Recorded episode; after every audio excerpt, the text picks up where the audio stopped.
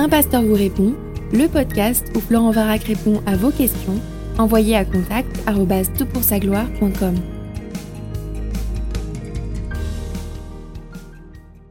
Alors la question est posée. Bonjour pasteur. Tout d'abord, merci pour vos vidéos qui sont très enrichissantes pour notre compréhension de la Bible et de notre Dieu. Je suis jeune converti en Christ et comme j'ai soif de Dieu, mes recherches m'amènent à me poser beaucoup de questions et je voulais justement vous poser une question par rapport à l'origine de notre Dieu créateur Yahweh. J'ai vu dans plusieurs articles que Yahweh serait le Dieu de l'orage et de la guerre, comme Baal et Kos, vénérés par d'anciens peuples sémitiques. Est-ce que cela est vrai? Si oui, est-ce qu'il est du coup vraiment notre Dieu créateur? Ou est-ce que ce sont des fables démoniaques, des faux récits qui cherchent à discréditer Dieu? Je ne vais pas paraître crédible, mais ma première source a été Wikipédia quand j'ai tapé le nom de notre Dieu. Mais ensuite, j'ai regardé sur Google et j'ai vu plein d'articles qui traitaient de ce sujet. À l'exemple de celui-ci, notre euh, internaute site Mythoscopia. Et puis il continue, j'ai pourtant foi en Dieu, je sais que Jésus est mon sauveur, mais je ne sais pas pourquoi ces articles me laissent un doute qui ne me plaît pas. C'est pour cela que je viens vers vous pour des informations, car avec vos vidéos, vous faites un travail remarquable, je vous en remercie. Comme le dit le Seigneur, je ne suis peut-être qu'un homme de peu de foi à me poser des questions pareilles. Merci de votre réponse, en tout cas soyez bénis. Écoute, mon frère, je te remercie beaucoup d'avoir, ou ma soeur, je ne sais pas en fait qui a posé la question. Je suis très reconnaissant que tu euh, oses poser toutes les questions qui sont importantes et qui seraient de nature à déstabiliser ta foi. Et alors, je me suis dit, pour cette question, je devais euh, appeler non seulement un ami, mais le spécialiste actuel de l'Ancien Testament qui reste attaché à l'Écriture, attaché à, à, Dieu de façon euh, explicite. C'est quelqu'un pour qui j'ai beaucoup d'affection. On a toujours, on a eu des, on a, croisé le fer à plusieurs reprises sur son site, parfois sur le nôtre. On a échangé. On n'a pas toujours le même avis sur tout, mais franchement, je sais qu'il me dépasse de loin sur plein des questions. Hmm. Bon, Guillaume, je ne vais pas faire mousser trop, hein, mais voilà, je vous présente l'unique euh, et euh, fraternel Guillaume Bourrin. Bonjour Guillaume. Salut, salut euh, Florent, merci pour, euh, pour l'introduction. Quand tu dis j'ai voulu appeler un ami, ça fait très euh, qui veut gagner des millions, tu vois, ça m'a, ça m'a, ça m'a vraiment stimulé de, de t'entendre parler comme ça. Bah, c'est une bonne question hein, que, que, soulève ton, ton, ton auditeur. Hein. Je trouve que c'est une excellente question même. Mais c'est pour on ne prend que des bonnes questions à TPSG. donc, Et vous laissez les pourris pour nous, c'est ça? J'aurais pas osé, j'aurais pas osé. Mais bon, Guillaume, pour ceux qui ne le connaissent pas, il a quand même, il est doctorant en études de l'Ancien Testament et, euh, et, sa connaissance euh, sur ces thématiques s'accroît au fil des ans de par sa spécialité. Donc, c'est vraiment une, une, opportunité pour nous de puiser un peu dans sa connaissance. Alors, petite euh, réaction à ta question. Je sais que c'est une erreur de formulation, mais tu te poses la question de l'origine de notre Dieu créateur Yahweh. Euh, justement, Dieu n'a pas d'origine, il est, il existe de toute éternité, il est éternel. Alors, on se pose plutôt la question de son nom. Est-ce que hmm. le nom est un emprunt d'autres cultures? Alors, avant d'aborder directement la, question, Guillaume, le nom Yahweh, YHWH, ça veut dire quoi? Bah, c'est un rapport au verbe être, tout simplement, ça veut dire je suis. Et d'ailleurs, euh, Jésus lui-même en donne euh, en quelque sorte l'exégèse quand il dit je suis celui qui suis. Vous voyez, euh, il se décrit lui-même comme étant le Yahweh en quelque sorte. Donc, euh, ce tétragramme a un rapport avec l'existence elle-même de Dieu. Et, euh, bien sûr, là ici, j'en donne une interprétation évangélique sans aller dans, un détail euh, trop grand, mais ce nom de Dieu clairement explique son, existence éternelle, le fait qu'il n'est ni commencement ni fin, son acéité, le fait qu'il se suffit à lui-même, et dans un sens donne un aperçu de, de l'ensemble de ses attributs, simplement en mentionnant ce nom-là. Alors, ça fait quand même écho à cette, à cette rencontre de Moïse qui, qui voit le buisson ardent et, mhm. Dieu qui se révèle à lui. Et, Moïse lui demande, mais euh, quel est ton nom? Alors, c'est quoi la réponse? Et la réponse, c'est bah, je suis. en fait, c'est simple à cela. Euh, c'est un vocabulaire courant, on est d'accord? C'est un vocabulaire courant. Alors, la difficulté, c'est qu'on n'a pas le pointage de ce nom. Euh, en gros, et pour faire simple, l'hébreu, euh, euh, l'hébreu classique n'était pas pointé. Le pointage est arrivé alors que la pratique de l'hébreu ancien était en train de se perdre au Moyen Âge et plusieurs groupes hein, ont pointé le texte hébraïque. le pointage le plus courant, celui qu'on connaît dans les, dans les manuscrits qui nous sont parvenus, le Codex Leningradensis, c'est celui qui est majoritaire aujourd'hui dans nos bibles hébraïques. Ce pointage a été réalisé par un groupe de juifs qui s'appelait les Massorettes. Et les Massorettes ont laissé le nom divin, YHWH, hein, c'est le tétragramme, Yod He Vav He, ils l'ont laissé non pointé parce qu'ils ne le prononçaient pas. Quand ils arrivaient sur ce nom, ils disaient simplement Adonai, ce qui signifie Seigneur. Puis aujourd'hui, on dit même plus Adonai, on a pris encore plus de distance vis-à-vis de Dieu. On l'appelle Hachem, le nom. Euh, donc, vous voyez, c'est cette volonté de ne pas prononcer le nom de Dieu euh, dans, les, dans les cercles judaïques euh, qui, qui, qui, a, qui, a, généré en fait beaucoup d'incompréhension. Donc, euh, dans l'histoire, on a eu des, problèmes de, vocalisation de ce nom. On a mal euh, vocalisé ce nom au Moyen Âge, notamment quand on l'a appelé Jéhovah. Jéhovah, c'est une erreur de translittération, c'est une erreur de vocalisation. Mais euh, le plus probable, c'est que ça soit Yahweh, le nom de Dieu. C'est comme ça qu'il faut le prononcer. Ça, représente quoi ce nom, Yahweh? Quels sont les attributs, quelles sont les qualités un peu de, cette, de ce nom? Bah, il y a beaucoup de choses qui sont euh, euh, regroupées, non seulement dans le nom lui-même, mais aussi dans la manière dont il est dévoilé. Alors, je, rappelle qu'il y a toute une, petite polémique, hein, et je vous renverrai vers un podcast, euh, on en parlera un peu plus tard, que j'ai fait dans le passé, mais on voit qu'il commence à invoquer le nom de Yahweh en Genèse 5, mais on voit Yahweh qui se révèle sous ce nom-là à Moïse seulement en Exode 3. Donc, il y a une petite difficulté ici qui n'est pas si grande quand on, quand on prend l'ensemble du texte, mais on comprend bien que quand Dieu interagit avec les hommes, on le voit dès, dès Genèse 2 en fait, il se révèle comme Yahweh, c'est-à-dire le Dieu d'alliance, le Dieu qui est en relation avec l'humanité. C'est vraiment un nom euh, commun pour que les euh, créatures que Dieu a formées, les hommes et les femmes, puissent euh, interagir avec lui. C'est pour ça que moi, je suis totalement contre l'idée de ne pas prononcer le nom divin. Il est fait pour être prononcé. Il est fait pour être le symbole de cette relation, de cette alliance entre Dieu et les hommes. Mais le fait qu'il s'appelle Je suis ou Je suis celui qui suis, euh, eh bien, ça, ça, nous rappelle que Dieu est totalement, radicalement indépendant de cette création, qu'il est le seul créateur, qu'il est euh, celui qui est parfaitement assez, c'est-à-dire qui se suffit à lui-même, c'est l'acéité divine, hein, et euh, ça nous envoie vers un certain nombre d'autres attributs qui sont plus implicites ici, comme sa, sa simplicité et tout le reste dont on a déjà parlé maintes et maintes fois là sur notre blog Le Bon Combat. Tout ce que je veux dire, c'est que ce nom est comme un tiroir qu'on ouvre et qui va nous révéler un petit peu qui est Dieu au travers euh, de sa relation avec l'humanité. Magnifique. Alors notre, euh, notre internaute se pose la question, mais est-ce que c'est pas un nom qui a une origine païenne? Euh, il, serait le dieu de l'orage et de la guerre comme Baal et Kos. Alors comment tu réponds à ça?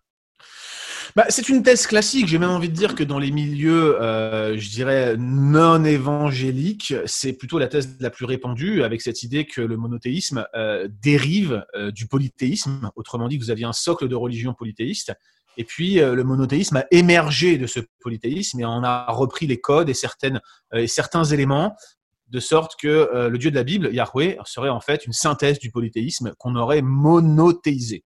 Alors évidemment, je ne suis pas d'accord avec ça et je pense qu'il faut commencer par le commencement. Que dit le texte biblique? Bah, Le texte biblique, quand vous le lisez comme ça, prima facie, avec le, le texte devant vous et que vous voulez simplement lire le texte pour le texte dans son contexte, comme, comme ce qu'il révèle lui-même, eh bien, elle présente Yahweh euh, comme le Dieu créateur. Et dès Genèse 2, euh, Yahweh est nommément, donc on pourrait parler de Genèse 1, mais j'utilise Genèse 2 parce que c'est là que le nom Yahweh apparaît pour la première fois quand on lit le texte biblique de manière linéaire. Il est nommément associé à la création du monde, il règne euh, sur tout ce qui existe, et en fait tout ce qui existe dérive directement de lui. Ça signifie qu'il est la cause de toute chose, que, que, tout ce que nous voyons, et même le fait que nous puissions voir tout ce que nous voyons, est une conséquence de l'existence de Yahweh. Vous voyez Donc il y a vraiment ce, socle qui, est positionné ici dès le début des Genèse 2. Il n'y a absolument rien dans le texte biblique qui vient suggérer directement que l'existence de Yahweh, ou même de l'un de ses autres noms ou attributs, hein, j'insiste bien là-dessus, dépendrait euh, d'une évolution, euh, d'une certaine forme primitive d'une religion qui serait polythéiste et qu'on aurait monothéisé. Ça, ce sont des conclusions qui s'appuient sur une méthode qu'on appelle la critique rédactionnelle, c'est l'idée d'aller analyser les couches littéraires là, qu'il y aurait derrière le texte, de reconstruire la rédaction du texte. Et généralement, cette discipline est hautement spéculative. Alors, c'est sûr qu'on a l'impression d'un consensus euh, sur les sites de vulgarisation, mais si vous regardez dans le détail et que vous vous intéressez aux résultats que, donnent les spécialistes qui utilisent la critique rédactionnelle, vous allez voir qu'il y a des résultats qui sont profondément disparates. Et d'ailleurs, les méthodes d'analyse sont aussi disparates. C'est loin d'être un, accord unifié comme euh, on a le sentiment parfois que certains sites de vulgarisation euh, le laissent entendre. Et, j'ajouterai à cela que euh, on n'est pas non plus dans une logique fidéiste. Toi et moi, Florent, on ne conteste pas que il peut y avoir des documents différents pour l'établissement du texte biblique. Parfois, ils sont mentionnés. Hein. Il y a des documents, C'est le cas de Luc. par exemple. Oui, dans Luc par exemple, mais même dans l'Ancien Testament. Je veux dire, il y, a, plusieurs livres ou des sources qui sont mentionnées. Vous avez par exemple euh, des, textes qui se ressemblent euh, dans les psaumes vis-à-vis de 2 Samuel. Vous avez des reprises de deux rois dans les Aïs, de un roi dans les Aïs, pardon. Donc, ce que je veux dire par là, c'est que euh, euh, oui, il y a des partages de sources, oui, il y a de la réutilisation de sources existantes, mais quand on en vient au texte qui présente la fondation de Yahweh comme étant une évolution d'une autre religion, bien généralement c'est très spéculatif et je ne vous cache pas que les spécialistes sont pas du tout d'accord entre eux. Euh, souvent, le seul point d'accord, c'est qu'il y a des sources disparates, mais on n'arrive pas à les reconstruire. Et d'ailleurs, dans n'importe quelle euh, étude littéraire, quelle qu'elle soit, la reconstruction de sources supposées sur lesquelles on n'a pas de documents produit systématiquement des résultats complètement euh, différents les uns des autres, disparates, ce qui prouve que cette science, la critique rédactionnelle, n'est pas forcément la plus sûre, je dirais cela. Comment tu répondrais à cette, à cette affirmation? Alors, la, question de ce jeune converti, euh, et tu as bien fait d'introduire ton podcast comme cela, elle est directement connectée à celle de l'origine du tétragrammaton, c'est-à-dire YHWH, Yod He Vav E Yahweh. Euh, moi, j'ai déjà fait un podcast à ce sujet. Je te propose de t'envoyer le lien, Florent, pour que tu le diffuses à euh, ton, ton, ton, lectorat, ton, tes auditeurs, pour qu'ils puissent aller entendre ce que j'ai dit à ce sujet-là. Le débat, il est complexe, il est technique. Beaucoup pensent que le nom Yahweh proviendrait d'une autre culture, par exemple celle de Moab, ou récemment celle d'Ebla. Euh, c'est l'hypothèse que des fantômes Romer euh, du Collège de France, par exemple. Et de là, ils en déduisent que euh, Yahweh est une forme monothéisée d'anciens mythes polythéistes. Il faut bien noter que derrière cette reconstruction, il y a un présupposé, et ce présupposé, c'est que le monothéisme est forcément plus tardif que le polythéisme, et par conséquent qu'il dérive du polythéisme. Et bien sûr, Moi, je conteste ce présupposé. cette présupposition, elle est, dans cette présupposition, elle est d'ailleurs euh, fondée sur la notion un peu d'évolution progressive de l'humanité, et, et dans lequel il y avait une association des événements de la nature euh, divinisés, puis petit à petit, ça se serait structuré par l'intelligence émergente des hommes, jusqu'à créer une religion monothéiste. Or, ça, c'est euh, quand on a la lecture de, de Genèse, on se dit, mais ça, c'est pas du tout comme ça que l'on voit l'évolution de la société. Oui, et, et, clairement, euh, il y a l'application de, de, de, méthodes externes ou plutôt de, de présupposés, de, j'ai envie de dire de doxa, c'est un peu fort ce que je dis là, mais c'est ce que je pense de doxa externe euh, sur le mode de raisonnement, sur la reconstruction de ce texte, sur la reconstruction de l'évolution de ce nom.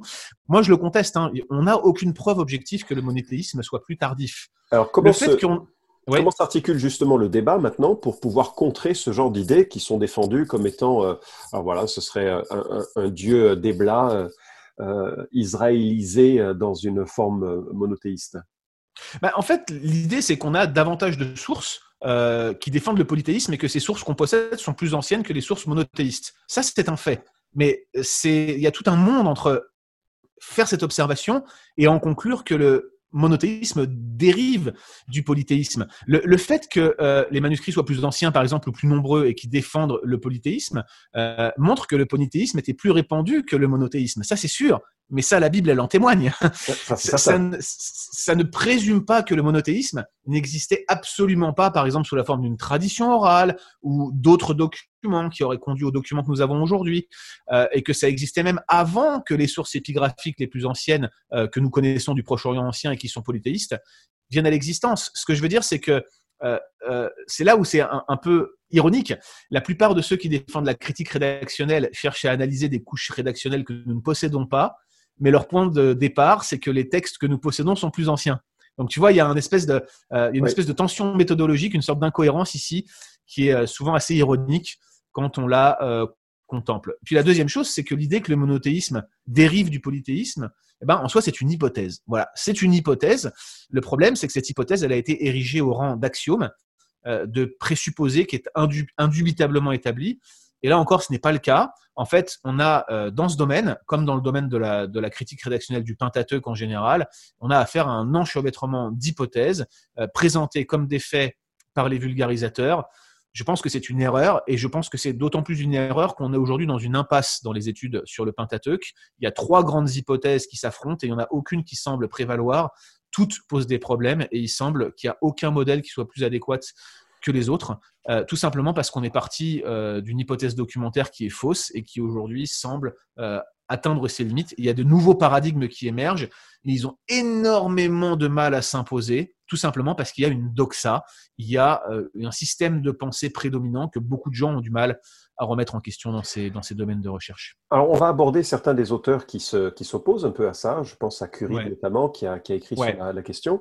Mais euh, avant cela, juste rappelle-moi, ces personnes qui disent que Yahweh euh, vient de ces, ces divinités-là, ils utilisent quel raisonnement? C'est simplement parce qu'il y avait quelques qualités d'une de ces divinités dont ils trouveraient trace dans le Dieu de l'Écriture?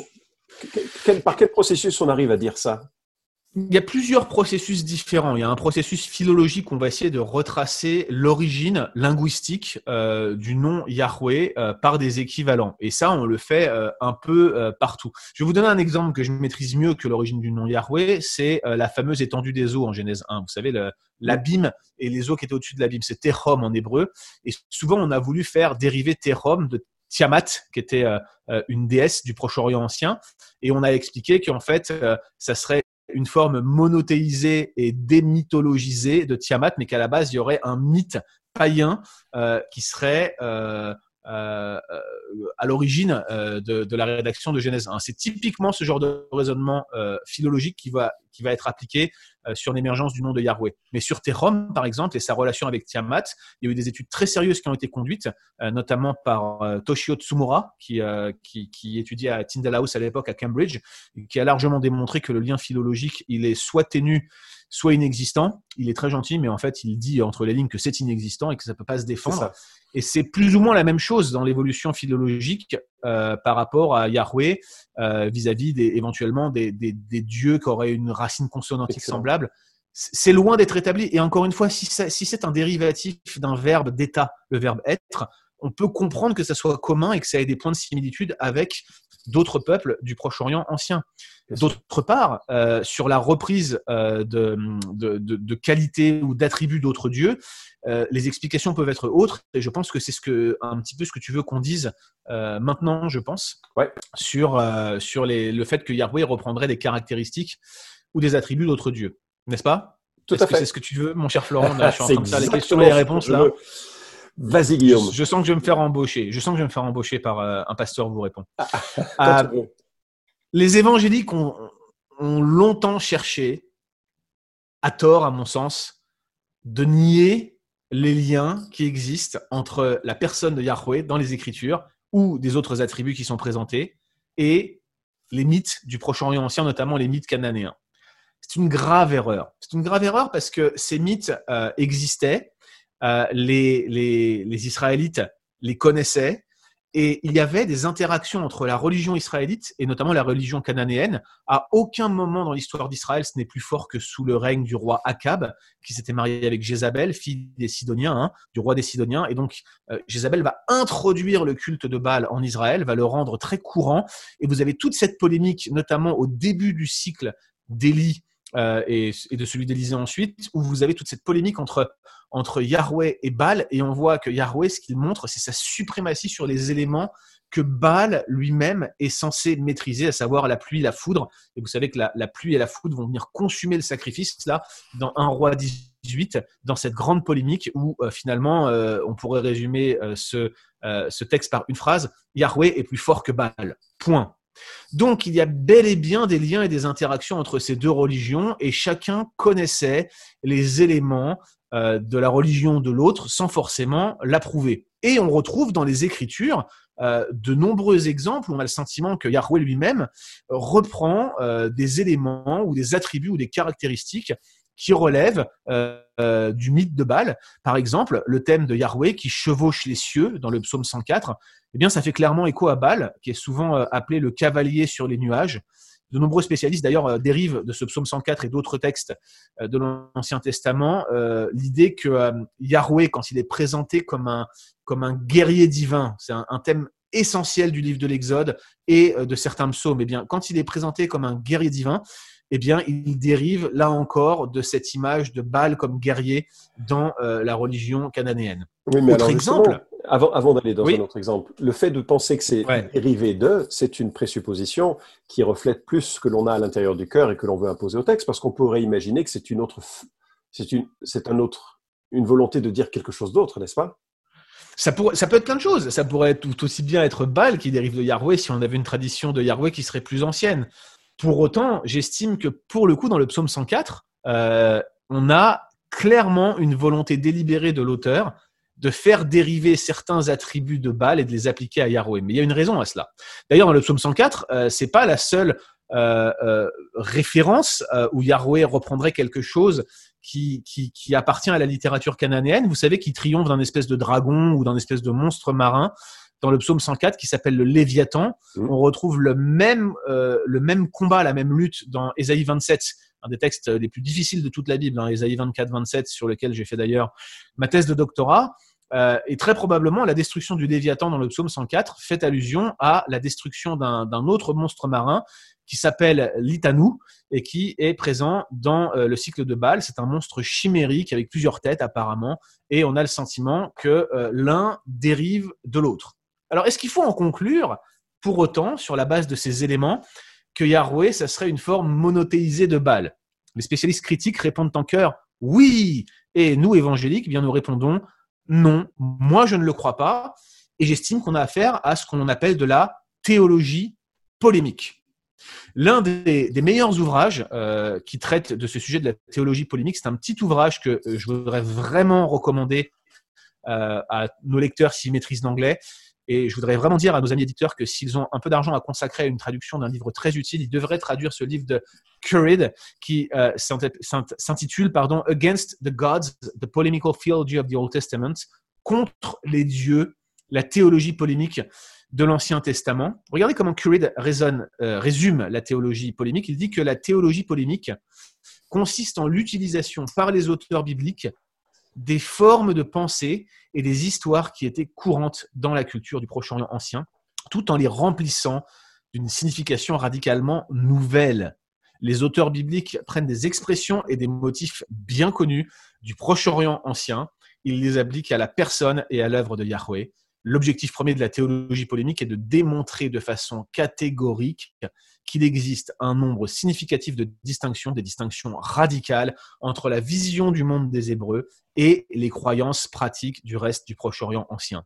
Traduction en français courant, mon cher Florent, la Bible réutilise des éléments qui appartiennent à Baal ou à d'autres dieux pour les appliquer à Yahweh, pour montrer que Yahweh non seulement est plus grand, mais il triomphe, il est plus fort, il reprend ses attributs des autres dieux parce qu'il est ce Dieu infini créateur qui existe de par lui-même et que personne ne peut rivaliser avec lui. C'est lui le vrai cavalier des nuages. Baal n'existe pas. C'est lui qui triomphe des monstres marins, quels qu'ils soient. Le reste n'est que fantaisie. Voilà l'idée qui euh, prévaut sur ce présupposé de la théologie polémique lorsqu'on regarde ces textes où on aurait des attributs d'autres dieux qui seraient attribués à Yahweh. Écoute, c'est excellent, Guillaume, je te remercie. En fait, je me dis qu'en tant que prédicateur, on fait tous la même chose. C'est-à-dire qu'on essaye de prendre euh, euh, des, des, des, idoles du temps contemporain et en montrer en quel point Jésus les dépasse. Et je dirais que ce processus a tout à fait du, du sens. Et je te remercie de l'avoir euh, évoqué. J'espère que ça répond à ta question. En tout cas, moi, ce que je t'encourage, c'est de, de, rester euh, proche du texte. Finalement, c'est constamment ce qu'il faudrait rester à, faire dans, notre approche de l'écriture, c'est de laisser l'écriture nous dire qui est Dieu plutôt que d'essayer de se placer comme juge de l'écriture. Le premier péché, Exactement. ça vient quand même d'un diable qui dit Dieu a-t-il réellement dit? Euh, Reste sur l'écriture, laisse cette fois se, se fonder sur l'écriture pour porter un fruit à la gloire de Dieu. Tu serais d'accord, Guillaume? Tout à fait d'accord. J'avais encore plein d'exemples à citer, mais peut-être que le temps ne le permet pas dans ton podcast. Mais euh, on en reparlera une autre fois peut-être. Ouais, ou sinon on va faire un deuxième podcast avec euh, les, éléments que tu cites. Donne-moi un peu quels sont les exemples que tu pourrais citer et qui seraient pertinents pour euh, la question qui nous est proposée. Bah écoute, euh, moi je pensais euh, tout simplement euh, repartir sur un texte bien connu que tout le monde chérit dans son cœur et dont on oublie souvent la, la portée de théologie polémique de ce texte. L'exemple classique, c'est le banquet divin d'Ésaïe 25, 6, 8. Tu vois, le texte qui dit l'Éternel prépare à tous les peuples sur cette montagne un festin de mets succulents, un festin de vin vieux, de mets succulents pleins de moelle, de vin vieux clarifié. Et sur cette montagne, il anéantit le voile qui est sur tous les peuples la couverture qui couvre toutes les nations. Il engloutit, littéralement, il, avale la mort pour toujours. Le Seigneur l'Éternel essuie les larmes de tous les visages. Il fait disparaître de toute la terre l'opprobre de son peuple, car l'Éternel a parlé. Les, Cananéens croyaient que Baal mourait chaque année et avait une sorte de résurrection qui coïncidait avec le cycle des saisons, l'hiver, le printemps qui revenait, etc., etc. Or, dans le cycle de Baal, rien n'indique directement cette mort-résurrection cyclique, mais on a un épisode qui est très fragmentaire dans les tablettes du cycle de Baal, où euh, vous avez Baal qui est tué, apparemment, il est englouti, avalé par le dieu de la mort qui s'appelle Mot. C'est exactement le même mot pour dire mort en hébreu. Mhm. Et ce dieu de la mort va l'avaler, mais un peu après, on retrouve Baal qui est de nouveau là comme s'il était ressuscité. Or, euh, la victoire de la mort sur Baal fait clairement, euh, en quelque sorte, ça se situe au centre du cycle de Bâle et, montre un petit peu l'espèce de lutte continuelle qu'il y a au moment d'un banquet euh, où la mort invite Bâle et Bâle se présente et on a l'impression, la tablette est très fragmentaire ici, que la mort va l'avaler et donc triompher de lui. Mais regardez le langage d'Ésaïe 25, 6, 8. Ce que euh, le texte hébraïque dit, c'est que Dieu avale Mot avale la mort pour toujours. Autrement dit, sur cette montagne, lors de ce banquet, qui, est, on le sait, à cause des différents motifs d'Ésaïe, un signe eschatologique qui nous parle de réjouissance, de bénédiction, de félicité éternelle, eh bien, à ce moment précis, Dieu avale la valeur. Dieu engloutit celui qui était même plus fort que Baal. Voilà un exemple de théologie polémique euh, à son maximum où Dieu est plus grand que le plus grand de tous les dieux, même du cycle qui était censé magnifier le plus grand des dieux. Et donc, il est plus fort que même le plus fort qui triomphe du plus fort. Dieu est absolu, il est grandiose, et cet usage de la littérature du Proche-Orient ancien nous montre que euh, c'est un exemple de théologie polémique sur lequel euh, Dieu s'appuie pour manifester sa gloire et euh, sa grandeur. J'aurais pu aussi dire un, dernier mot sur. Euh... c'est un, premier exemple donc que tu cites pour montrer combien la, il ne s'agit pas ici de dépendance d'une divinité extra-biblique qui a donné naissance à la, à, la, à la, réalité monothéiste de, l'Ancien Testament. Il y a d'autres exemples? Bah, J'aurais pu en citer plein, mais je voulais dire un dernier mot parce que c'est mentionné par ton, auditeur sur le Concile divin, le fait que Dieu soit entouré de divinités. Euh, oui, c'est un sujet à part entière. Oui, Dieu est parfois présenté comme étant entouré par des êtres spirituels, des anges, ou parfois ce qu'on appelle des bénis Elohim, des fils de Dieu, notamment dans le livre de Job au début, là où euh, Satan se présente devant Dieu. C'est très, très, ça intrigue en fait cette présentation où Satan se présente devant Dieu. Il est possible hein, que cette image dérive des panthéons de Dieu du Proche-Orient ancien. C'est tout à fait possible. Moi, j'ai pas d'idée à arrêter là-dessus. Euh, c'est un sujet sur lequel j'aimerais me pencher, mais pas, pas, tu vois, à la va-vite. J'aimerais vraiment prendre un, deux, trois ans pour lire de manière extensive euh, sur ce sujet-là parce que je pense que euh, je, voudrais me documenter davantage. Euh, mais même si c'était le cas, même s'il y avait un emprunt des panthéons de dieux, là où vous avez le dieu El qui est entouré de tous les dieux cananéens, est-ce que ça serait un emprunt de cela? C'est possible. Si c'est le cas, je crois qu'il n'y a aucun problème d'y voir une forme de théologie polémique. Tout d'abord, dans la Bible, Dieu règne absolument sur les êtres qui l'entourent. Ces derniers ne peuvent rien faire sans son décret. C'est ce qu'on voit dans Job 1, c'est ce qu'on voit dans 1 roi 22. Aucun mauvais esprit ne peut effectuer une tentation sans que Dieu ne donne un décret divin, un décret qui en plus englobe la réussite de l'entreprise. Donc on voit que, que tout est conditionné à la, à la souveraineté de Dieu. La deuxième, c'est que rien n'indique que les êtres en question soient divins. À aucun moment, euh, ils sont parfois qualifiés fils de Dieu, c'est vrai. Cela démontre en tout cas leur infériorité par rapport à Yahweh, mais en aucun cas leur divinité. Et puis, euh, il y a ce dernier point qui est souvent utilisé comme un argument euh, pour dire que Dieu n'aurait pas créé seul, par exemple. quand il dit faisons l'homme à notre image, on a plusieurs pluriels euh, qui sont mentionnés dans la Bible euh, hébraïque, notamment dans Genèse 1, euh, mais la forme plurielle de Dieu est bien mieux expliquée par un pluriel de délibération. par exemple, quand vous vous dites à vous-même, allons, motivons-nous. Vous voyez, c'est un pluriel de délibération classique l'on retrouve dans toutes sortes de langues, et il n'y a aucune raison d'y lire l'existence d'un concile divin qui serait associé à la création. En tout cas, on a ici encore euh, de sérieuses indications que si le lien est avéré, eh bien, ça serait un bel exemple de théologie polémique. Mais attention à s'enfermer dans un schéma euh, qui laisserait penser que la Bible n'est qu'un euh, un, dérivé, en fait, en quelque sorte, d'anciennes religions qu'elle aurait démythologisées, aseptisées, monothéisées. Euh, ça, là, c'est un présupposé très fort et il faut avoir beaucoup de foi pour le maintenir. Merci beaucoup Guillaume. Cela conclut un podcast un peu plus long que d'habitude, mais merci beaucoup d'avoir accepté d'être euh, l'invité de cet euh, épisode de Un pasteur vous répond.